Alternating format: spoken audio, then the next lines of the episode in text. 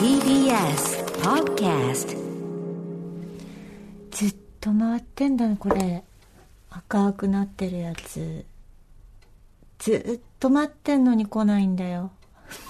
ずっと待ってんのに。ずっと録音してんだよあれ。でも全然来ないよ。来た？ごめん。ごめん。今始めしたか。すまんな。本当申し訳ない。本当に申し訳ないい。やーお疲れお疲れいつかやると思ったら今日来たか。お疲れお疲れ。いつかやると思ってたんだよね。すーちゃんが来るから回しとこうぜって言って、ほら見て遠くにあの赤いランプがずっと回ってんのよ、ずーっと本当申し訳ない。全然大丈夫だよ本当にすいません万丈の人生じゃんお互いやりましょうえー、TBS ラジオプレゼンツのポッドキャスト番組オーバーザさんパーソナリティのジェーンスーです。はい堀井美香ですえー、毎週金曜日夕方5時から配信されるこの番組皆様、今週もよくぞよくぞ金曜日までたどり着きました。はい毎回およそ30分私、ジェーンスーと堀井美香さんが語らい、皆様から届いたメールを読み、太陽の向こう側オーバーと目指していく、そんなトークプログラムとなっております。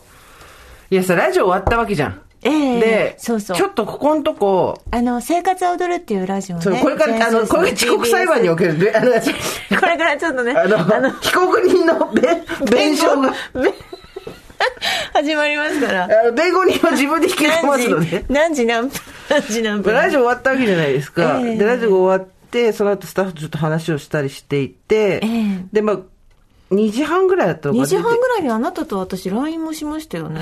地獄のね、地獄のラインをしてよね、地獄交差点ライン。正直、地獄、地獄はこうだから、関係ないで関係ないんだよ。いやいや、でも地獄がやっぱりうんこの事態をちょっと招いてる、ねまあまあまあ、地獄自体っていうか、ちょっと嫌なことがありまして、それに関してはすぐに堀井さん LINE をして、えーっと、地獄に関しては地獄だねっていう、地獄の指の地近く獄にって一丁目だねそう、って私たちいう。よくやるんですよね。あの、地獄の写真を送るやつは地獄だねって、あの、現場猫みたいな感じで、よしって、地獄。確認、地獄って確て、認して、規制線張そうって、で、まあ、なんですか？で、私ちょっとここのとこ本当に仕事を詰めすぎてしまって。そうですよ。これは完全に私のミスなんですけど、ええで、3回目のワクチンやったじゃないですか。そうだ。でそうだ。そこの副反応っていうのが、えっ、と、今まで、なんか、ここではこれできるだろうなと思って、ちょっと寄っていくんだったのが甘くて、思ったより長引いた。まあ、3日だからそう、金曜日によって土日だからそうでもないんだけど、世の中的に。私の今までのから行くともう日曜日の夕方から使えるはずだったから、あ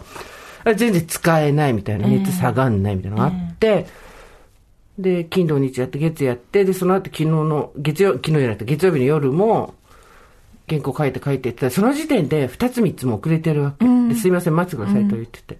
で、書いて、で、ちょっとやっぱこれ、6センチから先の構成がうまくまとまらんみたいな感じになって、で、マネージャーと話をして、一回ちょっとそこは、じゃあ今週ちょっと伸ばしてもらって、で、ので、残りの2つを書いて、で、ラジオやって終わって、で、したら、私もさ、そこで地獄、で、地獄の一丁目だと、あ地獄バス、地獄バス地獄バスやばいだ今回の地獄バスだよって。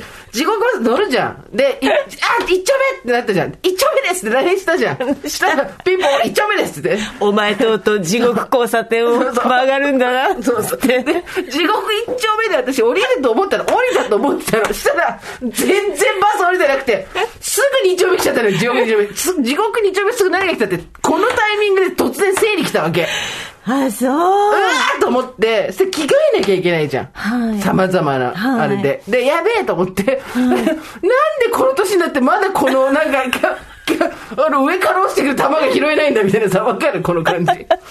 突然来るからそうね。、突然来るじゃん。未だに。なんか、へーいみたいな感じで、キャッチボール、へーい、へーいって、毎月こう、へーいって、たラウンドランシをこう、へーいって、へーいってやってたんだけど、突然、剛速球来て、うわーボールそう取り損ねて、球が取り損ねた、バーンやべやべっつって、脱臼。時間あったし、地獄二丁目ちょっと時間時間あったから。重なるんですよで、家帰ったわけですよ。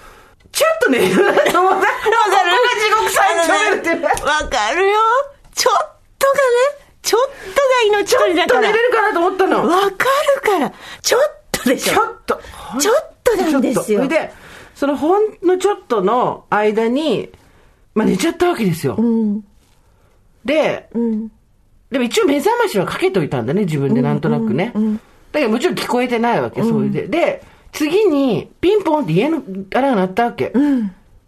インターホンが。誰だろうと思って。もうその時ほら遅刻してるとかもう全然わかんないから半分寝てるから。ピンポン聞こえて、で、はいって言ったら、部長、部長って言われて、部長いねえし、うちにと思って。部長いねえしで、いや、違いますって切ったわけ。したら、うちの会社の社員さんが LINE してきて、で、はいえっと思って、そこで、やってもじゃん。部長いないし、ガチャンってやった後に、今何時？と思うじゃん。で、あ、やべえ、地獄終点まで来てたのって。地獄バス終点まで寝過ごしてたと思って。降りられないんだよ。降りられないね。あんたようやっとる、ほんまに。で、地獄バス終点まで寝過ごしたと思って、これ比喩じゃねえと思って。もうそのね、こう、肝をなん潰す感じって、もうなんとも言えないですよね。やっぱりその遅刻の時って。え、ここまで大胆なのは多分初めてですよ、生きてきて。いや、ほんとそう。いや、だって珍しい地獄一丁目で降りるかと思ったら、2、3、4、5、地獄終点、地獄車庫まで来ちゃったのよ。高速バスだったそうんだもん。で名古屋地獄車庫まで来ちゃった。東京からって。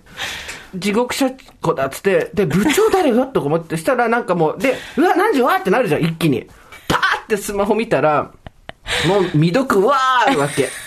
で、みんなでかけてたから大丈夫ですスタッフが大丈夫ですか？みたいな。はいで、こういう時に限ってお客様もいらっしゃって、そうなんです。今日あの、おね。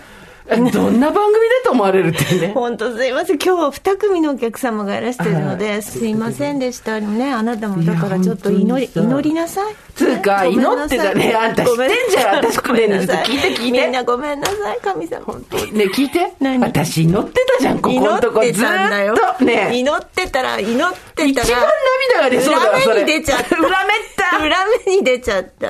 ここいとこずーっと私祈り。そうてかもうだ、そうだね。私の形が祈りだったじゃん。あの、命みたいな感じでさ、祈り一人で難しいよ。ねえやってこっちでこう、あの、パン一気二気みたいなやんなきゃいけないから。ねえ祈り。骨格が祈りっていう字に似てきてたわけ。っっていうぐらいまで私祈ってたじゃん。こう手もこうなってたから。ねえ、ねえ。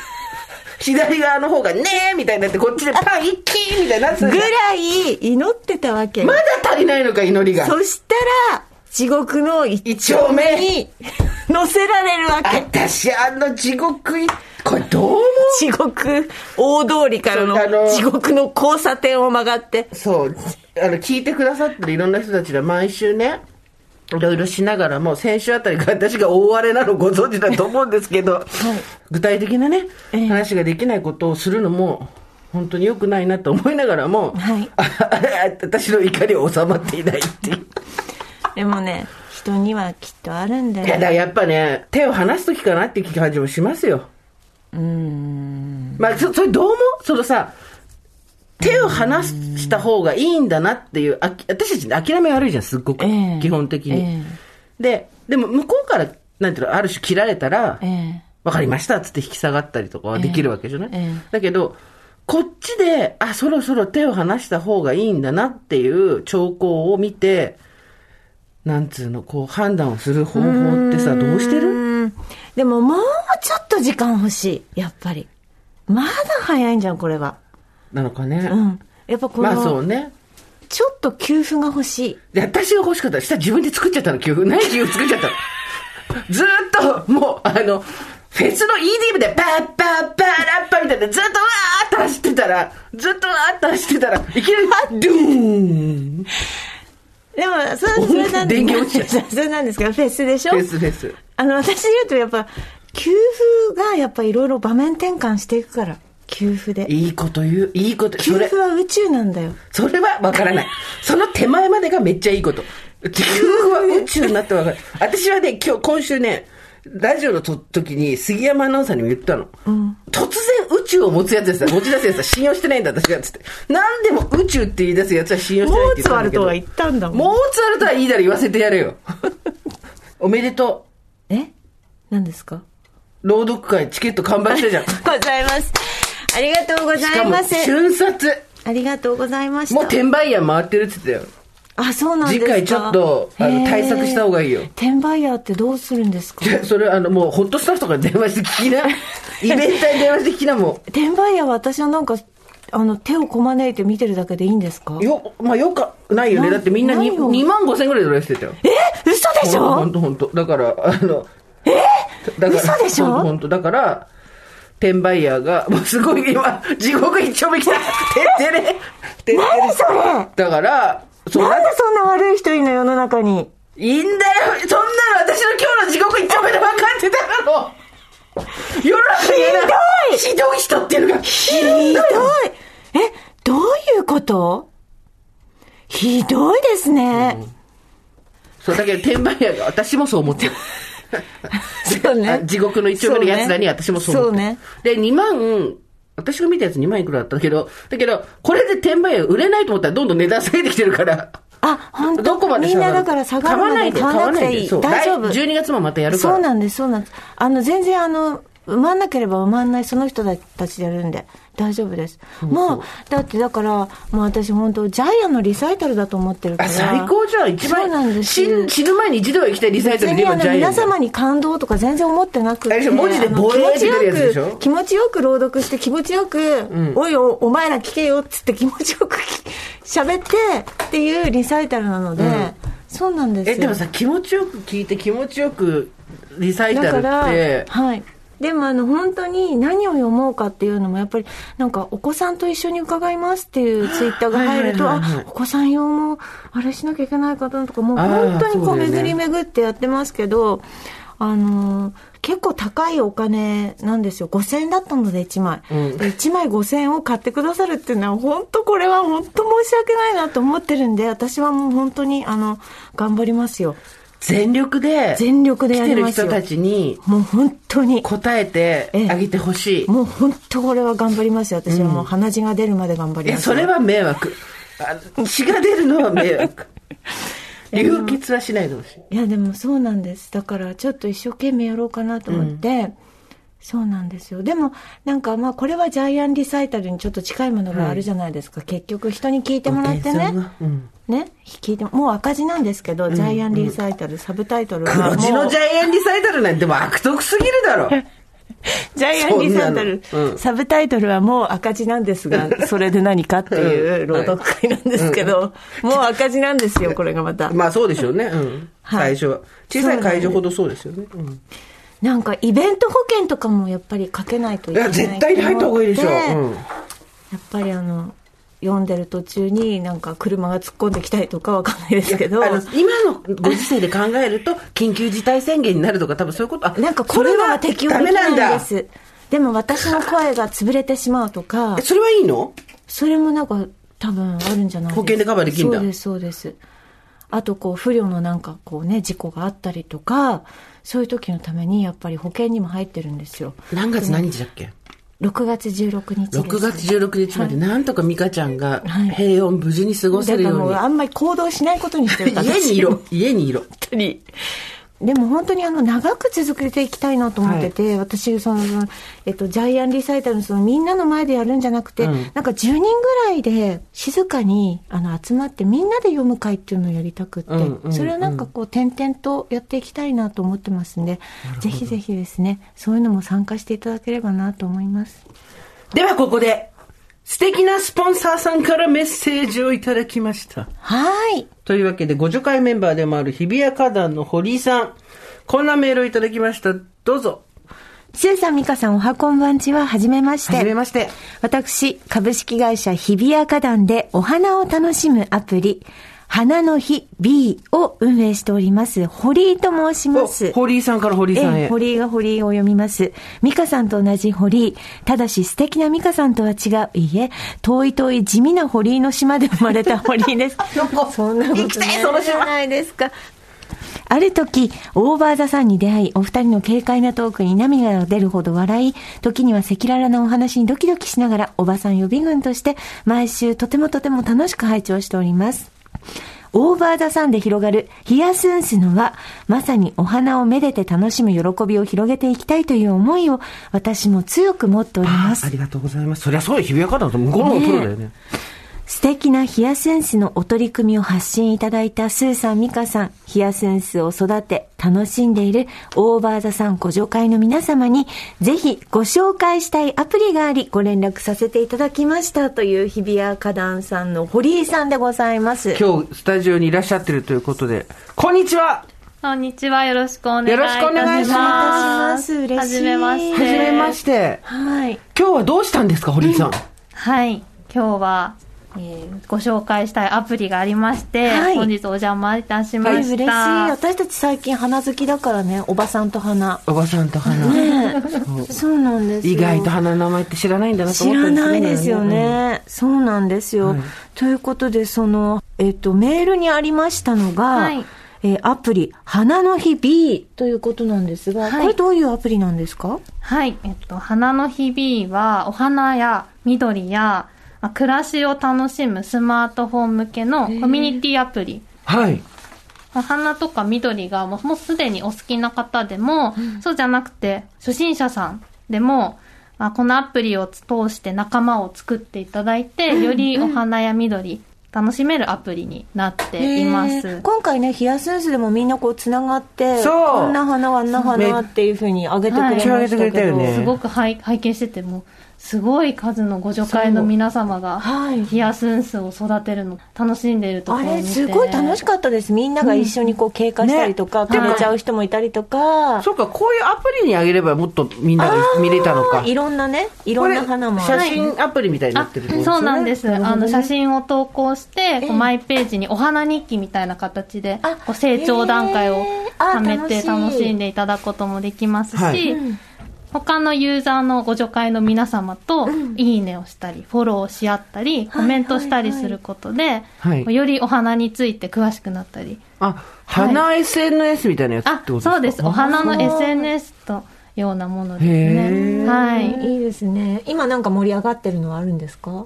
はい、今はそうですね。やっぱり桜のシーズンがあったのであの、ちょうど開花の時期は、もう桜の写真で画面が埋まるほど。ああ、まあそっか。各地方、はいそうだもんね。で、そっか、みんなで見合って、はいいいねつけ合って、いいですね。なんか共有できてね。うんねうん。なんか、みんながそういうのって今までなかったんですか、逆に。そうですね。なかなか、やっぱりこう、お花好きとかお花に興味のある方が、こう、インアプリ上とかで、うん。なかなか交流する機会っていうのはあまり作れていなくて、うん。やっぱりこう私たちその花の日というブランドサービスをさせていただいてるんですけれども、やっぱりお花をこう買いに行ったりとか育てるってことにどうしてもハードルを感じてる方とか、うん。ちょっと難しいんじゃないのかなとか思ってる方って中にはいらっしゃって、やっぱりそういった方のちょっとしたハードルを少しこう優しく下げてあげるような、誰でもこう楽しんでいただけるようなアプリっていうのを作りたいなという思いで、はい、今回開発しました。楽しい。なんか他にどういうサービスがあるんですか？はい、えっと、他に花の日のお店に来店することで、サブスク、お花のサブスクとして、店頭でお花を選んで、ご自宅で飾っていただけるようにもお持ち帰りいただいて、というような花の日というサービスも行っております。ややっぱりお花屋さんってなかなかこう入りにくかったりとか買わなければいけないんじゃないかみたいなお声を、うん、あのいただいたりするので、やっぱりそういったハードルを下げて、もっともっとこう花を育てたり花をご自宅で飾るという文化を、あの作っていきたいなというふうに思っています。ヒヤシンス育ててる時どうでした？お家で。あの、何が正しいのかが分かんないっていうの今一番困ってるのはネギのように伸びて花がなくなったこの球根どうすんだっていうさ。なんか、で、次どうすんのっていうのが分かんない時あるよね、意外と。そっかそっか。じゃあそういう時なんかアプリとかで皆さん。あそうね、ね経験者と意見が交換できたりするというね。ううんんうん。実際にコメントでその投稿した方の質問に答えてるお花の詳しい方がいらっしゃったりとか、うん。あとはちょっと今は実装というかサービスとして備えってはないんですけれども今後あのお花の育て方や楽しみ方とか、はい。お花や暮らしの,、はい。あのコラムの連載でこうさらにこう情報発信を私たちからもあのしていこうかなというふうに考えています。ヒヤシンス育成のお供に花の日 B 番組ツイッターでアプリのダウンロード URL も掲載してますのでぜひ、えーチェックしてみてください、ということで最後にもう一つ日比谷花壇の堀井さんから お知らせがあるということではい。あの、町田の堀井さん。はい、町田のりです。こちらの素敵な堀井さん退社記念のプレゼント企画、前回の配信会で一旦締め切りとはい。伺っていたんですけれども、はい。ご助会の皆様にもっとお花を楽しんでいただきたいと思いまして、花と緑のギフト券を本日お持ちいあたしました。りがとうございありがとうございます。こちらこそありがとうございます。いただけるものをありがたく頂戴するはい協会にね、そうですね私たはいち所属しておりますのでね。はい。日比谷花壇の堀井さんからのプレゼントでございます。全国のお花屋さんで使える花と緑のギフト券、今回は3000円分を抽選で5名様に差し上げます。ご希望の方は住所、氏名、電話番号をお書きの上、番組メールアドレス、over.tbs.co.jp までご応募ください。応募の締め切りは来週の29日金曜日いっぱいとさせていただきます。メールの件名に日比谷花壇の堀さんありがとうなと書いていただけるとですね、わ、かりやすいと思いますので、よろしくお願いします。はい当選の発表は発送をもって返させていただきます。はい。皆様この花の日々というアプリ、ぜひぜひダウンロードしてみてください。はい以上、日比谷花壇さんからのお知らせでした。日比谷花壇の堀井さんありがとうございました。ジェーンスーと堀井美香のオーバーザさん。さあ嫌になっちゃったということで皆さんからメール今回いただいたんですけれども、えー、まず、お湯さん。これね、読んだんですけど、うん、わかる、わかるんだけどなって思うのが来たんで読みます。スーさん、ミカさん、ご助会の皆さん、こんにちは。こんにちは。42歳独身女、おばさんネーム、おゆと申します。エピソード81のスーさんのお話にひどく共感し、救われたくてメッセージを書いています。私の職場は役職、正社員、パート社員と3種類のランクの人が働く組織で私はパート社員で15年ほど働いています。エリアマネージャーや店長など役職が私より年下の方もたくさんいますし、うちの店舗で新入社員研修を終えて、数年後に昇進し、店長職についている方もたくさんいます。そんな職場で長く勤めているので、努力をしなくても過去こういうと語弊がありますが、物事がいろいろ見えてくるようになりました。ここはダメだな、これはお客様にとってどうなんだろう、これは変えた方がいいなと、日々何かしら見えて気づいてしまう状態なので、その都度役職や他のパートの人に報告相談して改善できるようにしています。しかし役職は忙しいし、えー他にすることがたくさんあるからそのままにされてしまうこともしばしば。他のパートさんは忘れてるんだねと言ってくれますが、当の役職は忘れたまんま。なので、これどうなりましたかと聞くことがとてもストレスを多く感じてしまいます。やがてそのどうなったのなんでやってくれないんだろうが積み重なり何度も聞いたり訴えたり時には役職書と衝突することもありました。そしてこの間本部の人がやってきて突然面接をさせられ、お湯さんのやってることは、えー職位が下の下人から職位が上の人へのパワハラになるので改善してもらわないと、懲戒処分をすることになると言われました。職位が下の人から職位が上の人へのパワハラになるって、そういうのもあるあるっていうふうに言われちゃったんですね。なぜわからないやることをやっているだけです。おかしいことをおかしいと言い続けてやばいやつと陰で言われても頑張ってきました。そんな私がやっていない人に意見するとどうしてパワハラだと言われなければならないのか。そして、その偉い人や歴代の上司からは、あなたの言うことは間違っていない、とても正しい、誰よりも仕事ができているのはみんな認める。職位がついていればよかったのかもね、と言われてきました。そんなことをパートの私に言われても、今後は立場以上の気づきをするなということですかね。スーさんのおっしゃるように気づいても言葉にしたら性格の悪い人になってしまうということなんでしょうか。悔しくて悔しくて泣いてしまっても職場の中では誰にも話せません。今私自身も混乱しているので間違ったところが見えていないのかもしれません。だけど仕事をできない人、何もかもから逃げてダメなことの意見を受け入れない人、そもそも仕事をやらない人に対してきつく言わずに手を抜かず、過去私自身はサボってはいけない。折り合いをつけるにはどうしたらいいんですか？しんどいし辛いです。役職について組織で働いてきたミカさん、スーさんの話を聞かせてほしいです。っていうことで、おゆさん、まあちょっと相談メールみたいになっちゃってるんですけど、まあ、気持ちはよくわかるけどっていうのの、なんだろうね。気持ちは、気持ちはよくわかるけど、アソートの中の人気のお菓子って感じで。わかるわーってなるんだけど、これはね、相談番組じゃないのに答えるの前なんだけどね。うん。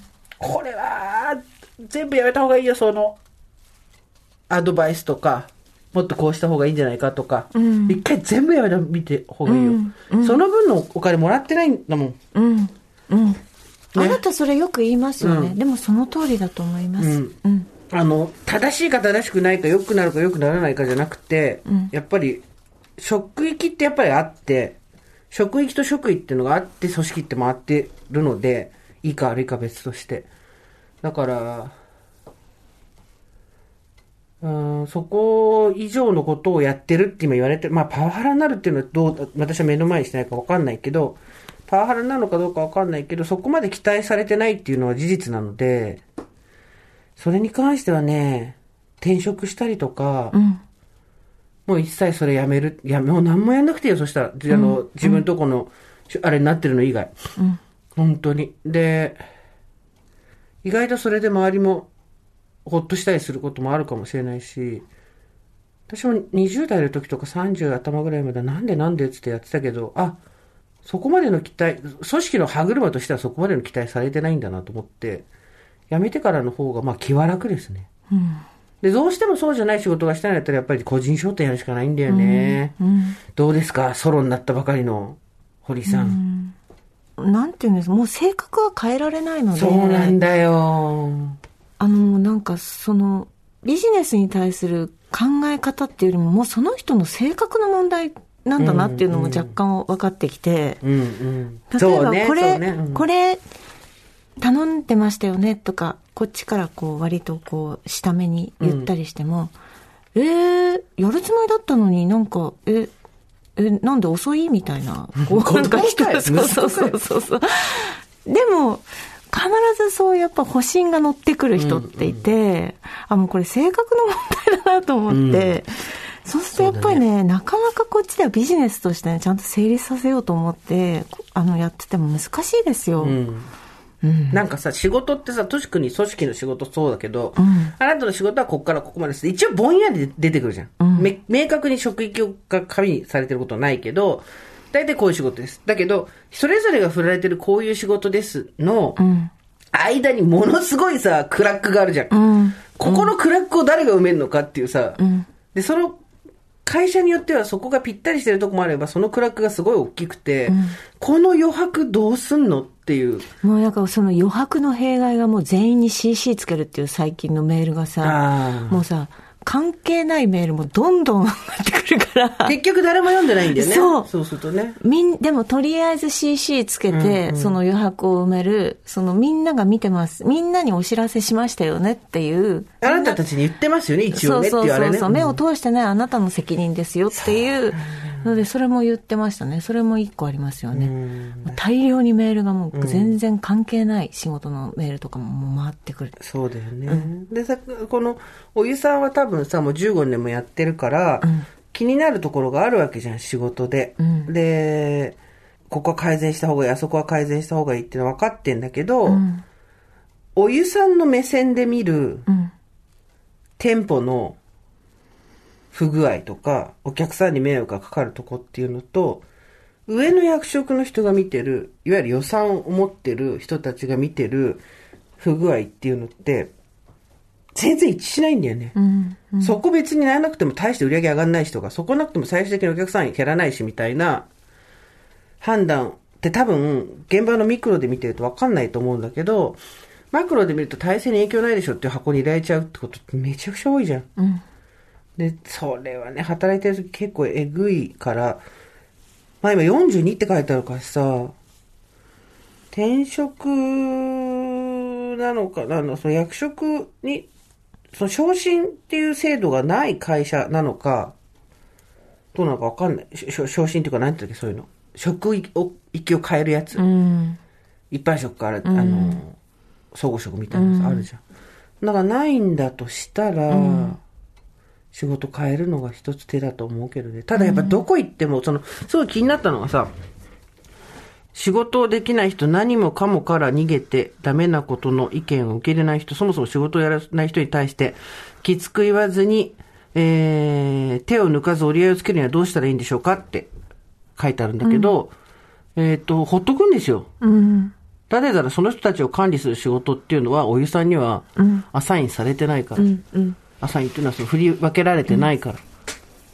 なんとかリーダーみたいな感じで、バイトリーダーみたいな感じとか、パートリーダーみたいな感じなんだったらわかんないけど、そうじゃないんだと思うんだよね、多分ね。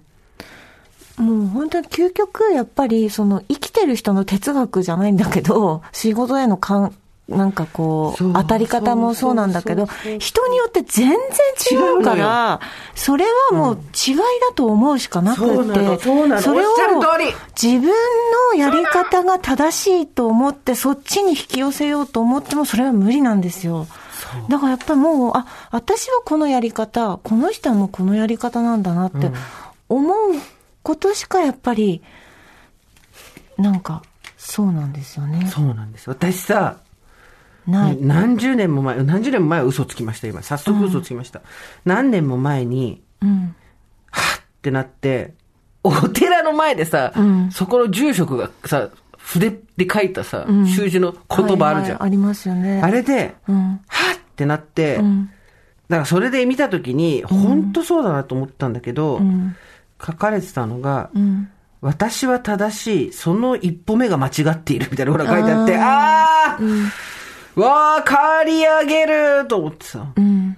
仕事は特にそうよね。でね、仕事のやり方とか仕事の向き合い方とか、あと、仕事に対してどういう意識で自分の人生を捉えてるかとか、人生の何パーセントが仕事ぐらいかっていうのに関しては、本当にこれ千差万別で、それを占めてれば占めてる人ほどいいわけでも何でもなくて、そこに関してはマジで問わない方がいいよね。うん。これ問い始めると、基本的にもう争いと対立しか起きないもんね。うん。仕事の仕方に関して、とか、あと仕事の重要度、どれぐらいの完成度でやるかとかさ、に関しては、それを俗人化しない方がいいっていうの。なんて言ったらいいんだろうね。それでその人の、人の評価しない方がいいと思う。うん。だって、めっちゃ仕事しない人いるもうん。ん。で、本人としては、それなに仕事したくないんだもん。うん。そうなんですよね。そう。だからもう、そんなに精度も上げたくないんだもん。すっごいやややってんだもん。うん。でもそういう、すごい、それでも、そういう働き方があるのも確かだから、そうそうそうそうで別にそれが悪くもなくなってきてるから、今、その精度を上げない働き方。そうそうそう。そうなのよ。うん。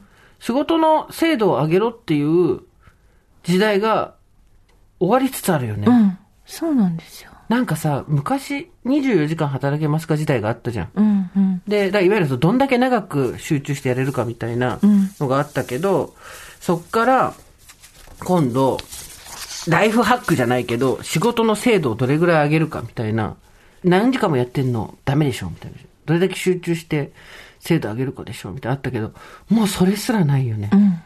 仕事をそんなに真剣にやらないでも大丈夫っていううん。世の中になりつつあるから、それが自分の生き方と違ったとしても、もう、そこでジャッジすると本当にね、なんかその一緒にペアを組んで、そのじ年下うん。のエリアマネージャーとか店長がいてっていうことで、なんかすごく全然こう物が回らないとかさ、すごい自分になんかこう被害が、うんうん。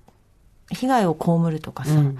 なんかそういう時はね、やっぱ、うん、なんかの手段は必要かもしれないけど、なんか全体的にこう物事のスピードを速めたいとか効率化を良くしたいっていう全体像を考えてるのであれば、なんかそこの層はいらないかなと。思っただあとりしますお客さんに迷惑がかかるっていうのが多分すごいお湯さんは気になると思うんだけど、そこは一回放置するんだよね。そうすると多分どんどん自分が嫌になってきて、もうこの仕事辞めたいってなるか、もしくは、あ、意外とそんなにお客さん困ると思ったけど困んないみたいみたいな。こっちが先回りしてただけだったわ。つって、あ、じゃあや、そんなに気にしなくていいのかってなるか、どっちか。まあでもそのエリアマネージャーじゃなくて、その本部から人が来て、職域が下から上のハラスメントになるっていうのがどれぐらい成立するのかわかんないけど、パワハラになるっていうのが。まあそのパワハラになるっていうのがあれすぐわかんないけど、今、なんていうんだろう、そそれを翻訳、こんにゃくするとさ、うん。ちょっとみんな働きづらいからこのままだと、強制的にそ、それ圧かけて、その行為をやめてもらわないといけないっていうレベルまで来てますけどって話じゃん。本部の方としては。だから、そこを一回組むのか、もうやめるのか、考えるとこだね。15年もやってんだもんね。でも本当に、あの、誰かが言わなきゃとか、誰かがやらなきゃっての本当やめた方がいい。なんかよく言うんだけどさ、その仕事のこととかで、私が言うね遅刻してきたと思うんだけど、コップが机の端から落ちそうになったら絶対手出しちゃう人っているわけよ。うん。自分の机じゃなくても。で、もう、だんだん手がどんどん怪物くみたいに伸びていくわけ。手のシューって伸びてくだからやるたんびに上手くなってって、で、気がつくとめっちゃ遠くの机とかの水が、コップが机から落ちそうになっても、シュッと手伸ばして、誰も気づかないところに戻したりするんだけど、マジで素早いから誰も気がつかないから、全然給与とかに反映されないの。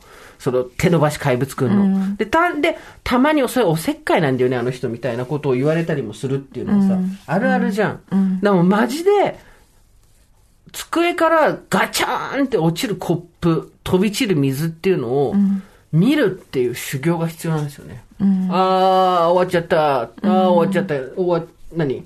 落ちちゃっただダメでした。みたいなさ、うん。こと？うん。なんかそうですね。やっぱ責任感強いとこうやって正義感もあったりするとね、そうなんだよね。どうしてもやっぱり正しいのはどっちでって人よりも考えてしまうんだろうけれども。でも、そこは、ちょっと、うんね。苦しいと思いますよね。だからなんかこう、ごちゃごちゃになってるものごちゃごちゃにしておけない性格なんだと思うから、うん苦しいよ。でそういう気持ちはわかるし、美香ちゃんも私も散々通ってきた道ではあるけど、本当にこう、あの、机の上からガチャンと落ちるコップを眺めるっていううん。のをやるしかないと思う。で、とにかく、その仕事のやり方とか、取り組み方とか、仕事に対する姿勢とかで、うん。人をジャッジしない。で、迷惑かかんない客だから、すっごい苦しいと思うけど、したら仕事変えるだね。あとやっぱりここがどういう会社かわかんないんですけど、やっぱり自治体とかさ、その学級会と違ってさ、みんなで話し合ってみんなで何とかするっていうことでもなくって、割とこれはこの上の人が決める。わかる、超わかる、その話。これはこっから下に降りてくるからやりなさいとか、うんこの人に従いなさいっていうのがまあ会社じゃないですか。はい。だからきっとこの件に関しても誰かちゃんと担当者はいて、そうなんですよ。統括する人はいて、その人がサボってるのかうまくいってないのか違う方法をやってるのか、はいゆとり教育をやってるのかわかんないんだけど、だからそれはその人に任せるしかないんですよね。そう。てか自分の職域じゃないんですよ。そういうことだね。職域のを超えたことをやっちゃってるんですよ、今ね。うん。だから職位があればよかったのにってどういうことかっていうと、そんなこと言われてもっていう言うけど、だからもうちょっと言葉の裏を取れるようになった方がいいと思う。職位があればよかったねじゃないんですよ。職域を超えたし仕事をししてくんなって言われてるんですよ。職位があればよかったねってどういうことって。そこ、難しいよね。でも私もあなたも会社員だし私もそうだけど、うんやっぱこう入っちゃいけないとことか、あんのね。うん。一言言っちゃいけないとこってやっぱりどうしてもあってね。あとやっぱり、私たちが上の立場になった時に今度すっごい困ったのが、これはこういうものだから、これに関しては私の責任でやっているので、そして私はリスクを背負っているので、こうやってくださいっていうのを下に指示を出すじゃん。その時に、なんでですかって言って、この人をせ納得させなきゃいけないみたいな作業があった時に、いや、ごめんごめんごめん、あのね、えっ、と、いいそうあなたにアサインされてる仕事は、これをや言われた状態に対して上げてくるっていうのが仕事であって、今私が知る限り、あなたの力量ではこれが正しいか正しくないかを判断する経験値はありません。で、えーなのでこの通りにやるっていうことを目指してほしいんですけどっていうことが分からずに、納得させてもらうまでは動きませんみたいな人いるんですよ、たまに。でも、それはちょっと間違ってると私は思っちゃうね。あの、それは私の仕事ですか？みたいな。そう、うん、そうですっていう。で、どうしてこうやらなきゃいけないのか分かりません。うーんとね、わなぜ分からないかというと、それはあなたに経験がないからで、これをやることによってそれが分かるようになります。みたいなのが通じないとかさ。まあだから、仕事はなあ本当に人それぞれ、ね。違うから、でもこの、でもその傷つく気持ちもあれする気持ちもわかります。でもそこを、美香ちゃんも私ももう超えてきて、今ここにいるので、必ずこの闇トンネルは抜けると思いますので、一方で多分聞きながら、ああ、やだやだやだって言ってる人いると思うよ。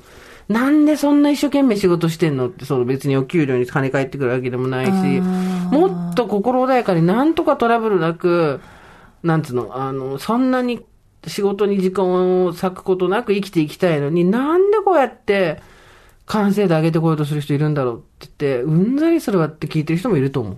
うん。しかし我々50回はそんなところで人をジャッジしない。うん。あなたはそうなんですね。みんな違うから、本当に違うからね。こんな時こそ三つ男ですよ。そう、みんな違ってみんないいですよ。あれですね、それは金子みすずじゃないですかえ。、みんな違ってみんないいは誰？三つ男じゃ。三え、つ男人間だもんか。小鳥と鈴とでしょ？すっごい間違えた。ねえ、人間だものでしょ、みすず。あの、水金、えっと、えっと、えっと、みつを。三つ男。人間だものじゃ、あ、そっか。三つおうはおおうはわ。おう。三つウおう。ォウ、ウォウは、人間だもっちょでしょ？だもっちょって、人間だもっちょって何？人間だもっちょって何？えー、25歳のヤングからも来てますよ。はい。ということで、なんか今、あい、あの、ね、おばさん、お湯さんになんか、厳しいことは言ってないけど、まあ、真実を言った。てかさ、お湯さん、これさ、お湯さんに花と緑のギフト券あげようぜ、もう。強強制的に。日比谷花壇さんさっきくれるって言ったからさ。ねえ。花と緑のギフト券。そうだよこ。れ花いいんだよ。知らない人もいると思うんですけど、私相談番組っていうのを昼にやってて、そこで、あの、相談に答えると花と緑のギフト券っていうのをプレゼントしてるんですけど、今回相談でもなくて、ただ嫌になっちゃったって話をしただけなのに、説教食らわされて結構辛いと思うんで、あの、花と緑のギフト券を勝手に送りつけます。それね、3000分でボーって買っちゃってください。ごめんなさいね。ごめんなさいでもそう、なんかそでも分かってくれると思う。うん、分かってくれると思う。よ。そして私たちもそういうなんかごちゃごちゃを。そう。ただ今手離す時ですよ。来ましたまた今手を離す時。これさ、合唱の、合唱のさ、曲、今手を離す時みたいな、また、またできちゃうよ。祈りの歌でしょ？うん祈り祈りと、祈りと歌。祈りと歌 祈る時手を離す時ってすごい。これもまた手を離しなさい。あーめんってねねねヒヤスンスの歌の時は、ちょっとマジで、あの、ドン引きして聞いてなかったって人いたから、気をつけよう。そうだね。ちょっとさ、聞いて。もう私どうしていいか、本当に、おーいっぷってなりそうになったんだけど、とある、これ言えないんですけど、言えないことばっかりで本当申し訳ないんですけど、あの、言いたいことも言えない世の中でポイズンで申し訳ないんですけど、とある、私の昔の、あの、仕事関係のところから、ええ。ある大物の音楽関係者の、てか音楽関係、歌を歌う人がですね、歌を歌う方が、おばあさん結構意外とちゃんと聞いてらっしゃって、あの、この間ちょっとその話をしたんですけど、いいよ、ヒヤシンス。ああいう感じで作ってく、ああいう食衝動がやっぱり大事だよって、マジで、マジで、あの、ミリオンとか出してる人に言われて、私、本当に穴があったら入りたいって、This is これと思って、あ、ヒヤスンスの歌ね。ヒヤスンスのスの歌歌みたいに、ちょっと作ってこうぜっていうこといや、でしてょ。か、あれ、ああいう感じでやっぱり作っていくべきだし、だからその時のパッション。そうそうそう。で、やっぱり本当に音楽に携わる人、もう一回、あれを聞いた方がいいとかって言って、いやいやいやいや嬉しいんだけど、嬉しいんだけど、ありがつら。ありがつらですよ。新しい言葉、ありがとつら。ありがつら、ありがとうだけど辛いって。む あの、武蔵野のをあの人聞いたんだと思ったら、全身の血の毛がスーッ引いて、ひどい。ひだってさ、斎藤和義さん聞いてんじゃなかった？そうですよ。斎藤和義さん、ど、ヒヤシンスの回だけ聞かないでいてほしいよね。本当に、本当にお願いします。そうとか言ってたら本当辛いよね。さあ、辛い、嫌になっちゃったって話もう一発いきます。えー、スーさん、ミカさん、スタッフの皆さん、おはこんばんちは。こんばんちはえーまだまだひよっこのおばさんネーム25歳のフラペチーノ全部飲めなくなってきたと申します。25歳でフラペチーノ全部飲めなくなってきたら、もう48の時はもう、水すまで飲めなくなるぞ。あの、上のホイップしかダメじゃん。そうそう。もうフラペチーノが絶対飲めなくない？ああ、無理ですね。S の下に、死因っていうの作ってほしい、あれ。あの、死因の方の S。試しおちょこみたいなおちょこみたいな。あの、あの、歯医者の紙コップみたいなやつ。歯医者の紙コップに入れたフラペチーノ。いや、シーズンごとのフラペチーノはおばさんも味わってみたいんじゃそう。でもあんな量は飲めるのじゃいから。そう。そう。あの、すみません、S くださいって言った時に、どちらの S ですか？死因の方のって。通るより、あの、高くてもいい。いい、そう。高くてもいい。ちょっとだけ飲ませてくれ。ちょっとだけください。なるほどね。桜フラペチーノってこんな感じなんだって言ってみたいの、私たちも。なるほどね。なんか、今回の抹茶マキアート抹茶こんな感じなんだって。抹茶フラペチーノこんな感じなんだって絶。対無理だもん、ね。マンゴー、なルンバダンバーこんな感じなんだって言ってみたいの。だけど、あんな量は飲めへんねん。私が最近やった、ああ、嫌になっちゃったは恋愛です。仕事に全てを注ぎ込んで、この春で入社3年目となっていました。周辺で結婚や出産が徐々に増え始め、マジか ?25 で。ああ、そういう年次かと感じ始めた頃、そやつは現れました。大学時代からほんのり惹かれていた A 君から、遊びに行きたいと数年ぶりに連絡が。私は就職で地方に住んでいて、地方にある A 君の支社に寄りがてら、2泊3日で遊びに行きたいとのこと。あ、私はし就職で地方に住んでいて、私の地方にある A 君の支社に来ながら2、3日で遊びたいと。なるほどね。好意はずっとあるので快諾し家に泊まりに来ました。何があっても良いと考えていたので。つまり大学時代からほんのり控えた A 君から、あなたが今就職で行ってるところに行って、そこで仕事あるから行くからって言ったら、泊まりに来たってことだ。うん。そこから3日間、彼はずっと結婚に対して思わせぶりな発言をしてきました。は？ぁフラペちゃんはプロポーズされたい？フラペちゃん結婚いつ頃したい？僕はフラペちゃんは体の相性って大事だと思う。これまで付き合ったことはないので突然の話題に驚きつつも、今の会社はファーストキャリアで地元で数年で戻る予定、子供が欲しいから結婚はしたいと正直に将来の考えを伝えました。A 君とは学生時代、仲が良く遊んだり何時間も電話をしたりする仲だったので、親、好意を向けてくれているのかなと久しぶりの思恋沙汰にワクワクしていました。しかし彼が帰って1週間1ヶ月3ヶ月待てど暮らせど彼から連絡ありません。後日インスタグラムで彼女ができたことを発見、思い返してみると A 君が私に連絡したり頼ったりするときは、彼が出演した後や就職が、活動がうまくいかないときなど自信喪失してるときいますいるよねこうもう本当に腹立つわ。私はお母さん枠だったのだなと今回の件で再確認しました。あのドキドキワクワク、自分が恥ずかしいです。はあ。今回メールを送らせていただいて、この恥ずかしい自分を供養したいと思います。ちなみに私は、JHS、日本反骨精神のある社畜協会に所属してます。抜けろその協会抜けろ大場さんは拝聴して、この度新卒で入った会社を離れ、沖に出ることにしました。でも沖に出るけど社畜なんだ。どっちやねん。難しい。自分の人生を楽しくできるのは自分しかいないと思うので、期待しすぎず、悲観しすぎず、負けへんで精神で沖でも頑張っていきます。ということで、頑張ってくださいあ、でも大変。この、そのさ、女友達でも、お友達って言わないけど、そういうの。その、自信なくなった時だけさ、うん。来る人いるよね。うん、うん。まあでもまあそういう人は全般的に。でこっちも余裕があるから全然対応するけどさ、うん。なんだろうね、あれね。かわいそう、こんなの。うん。かわいそうっていうのもちょっと傷つくんだよな、言葉をな。難しいな。く、かわいそうって言われるとすごいさ、そんなかわいそうがられてもさ、とか思うじゃん。うんでもなんか、同情されるのは金をくれって別にこの人に金振り込むわけにいかないしさ。まあでもちょっとその時どまあドキドキしてうん。ちょっと楽しい時間だった、だから、すごい心配なのは、付き合ってるわけでもなくて、過去に何かあったわけでもなくて、しかも、えっ、と、今まで付き合ったことはないのでっていうのは、この人とのことだと思うんだけど、元彼とかじゃないわけじゃん。が、来るって言った時に、家に止めちゃうのはやめといた方がいいかなって気がする。そうです、ん。こういうあの1回やりよるやつは本当2回目もやりよるんで、うん。あのそれはちゃんと覚えておいた方がいいですよ、でうん。そうそう。同じような結果になるのでそう、そう、そう、そう。そっからのなんかオセロみたいにひっくり返ることないので、うん。今痛くてえぐられ、そんなえぐんなよ、私のこと。何？地獄地獄の交差点。今一丁目の話。今事故った。事故った今いやーもうい、ね、もう地獄の車庫から出てきて、もう私後ろから後ろからどっつん今日の、そう今日の通勤を、通勤じゃないけど、今日の勤務終わったと思ってる。また乗せんなよ、バスに。帰んなきゃいけないじゃんだって地獄一丁目にこれから というわけで、今日私が遅刻したせいでですね、えー1時間以上？そうです。1時間ああとあとあれですよ。今日あのもう一組だから二組のお客様がいらっしゃってもう一組、NHK の方が来てるんです。そうでした。あれですよ、堀が、堀が野に放たれたことによって他局に出れることになりました。イエー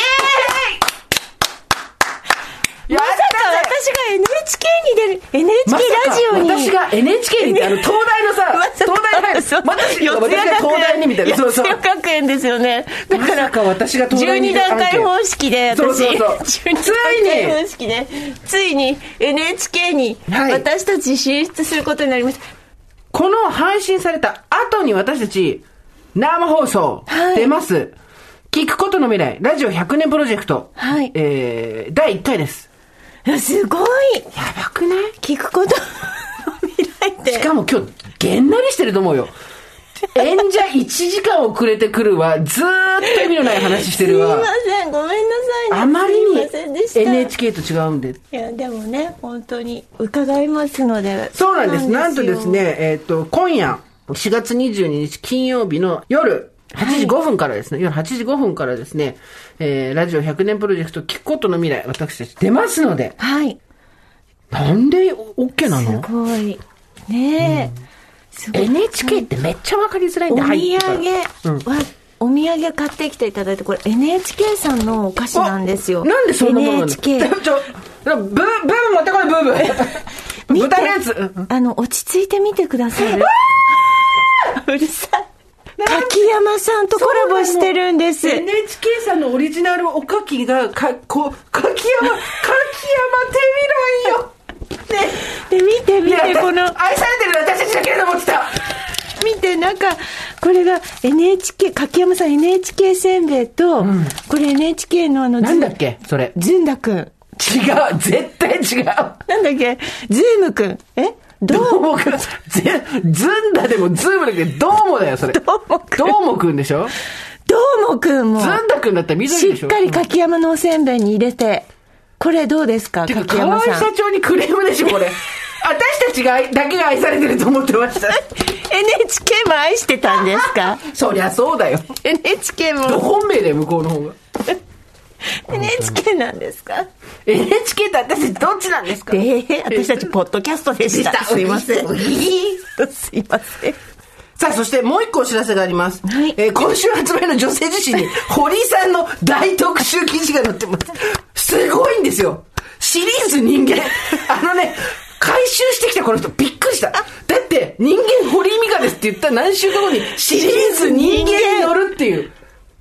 よくできてるよ。ドキュメントあの時その話なかったでしょ？だってしなかった。だって人間だと思ってたんだもん。そしたらシリーズ人間から話来たんだよ。そうだよ。でももう虫キラになったけどね、今。虫キラ。シリーズ虫けら。虫キラ。ということで、えっ、と、女性自身に堀井さんの特集記事が載ってますので、ぜひ、ありがとうございます6ページぐらいあるんだよね。スーさんも答えていただいて。あほんのちょっとだけです。でもはいすごい量なんで。で、実は、だからその時の取材の方が、あの、担当してくれたのが、前々回の眉山さんね。そうだ眉高の、そう、高く知ってたら、教授になんか感化言われて、あの、泣き眉にしちゃったっていう遠の眉山ハイナフでしょ。そう。くそ、私絶対負けない。なんか地獄1丁目から今日5丁目まで行ったけど、絶対負けない私。上がってこい。上がってこい負けへんでって、あもうあの、自分で自分にハッシュタグ、今ね、わかる自分に自分にあの今、今2と、2と2の。今、今皆さん、ね、私たちの、生まないこと、やっぱ苦しみの中から芸術は生まれていくから、本当にこう苦境の中でね、ゴッホもみんな生み出してきたわけ。唐突に来た。今ね、左手で裏ピースしたの。左手でまず裏ピースしてみんな、で出して、で、右手で今度横、裏ピースを横にして、で、それを自分の胸の前でバーンと合わせて、それが自分で自分に、ハッシュタグ。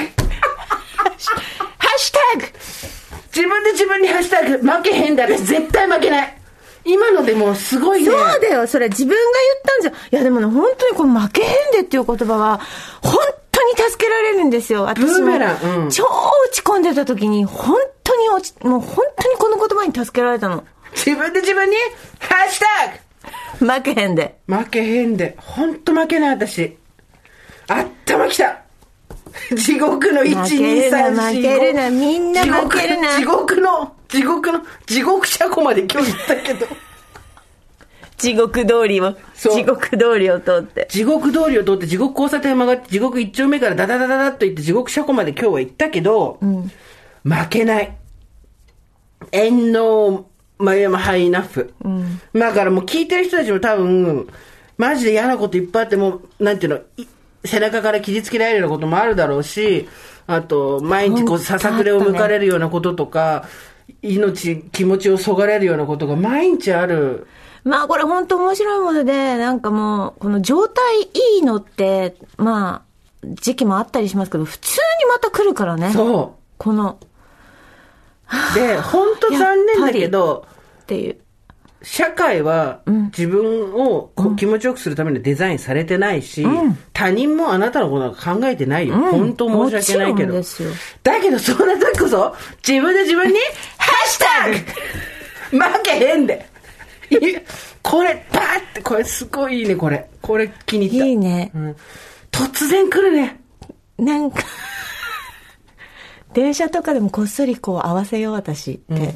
なんか、ていうか、なんか、でもねなんとかを結んでるみたいだけど、これ何かを。ちょっとのおかしい、おかしい教会の人だと思われるかしら。でも、その時に、ミカちゃんすごい気をつけなきゃいけないのは、あの、ひ左と右の手が微妙に斜めになってると、単純に三菱の人みたいになってるからさ、今。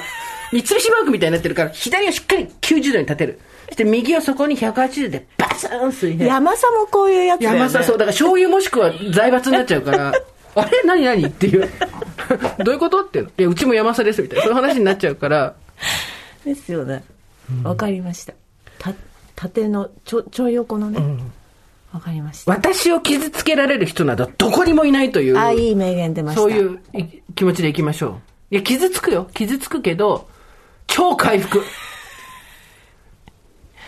私を傷つけられる人など、どこにもいない。そうです。いい言葉です。というわけで、今回はこの辺にしておきましょう。すいません。遅刻してすいません。んでした。大丈夫、疲れてんだよ。それではまた金曜日の夕方5時、大場さんでお会いしましょう。ここまでのお相手は、堀井美香と、ジェイスーでした。オーバー。TBS Podcast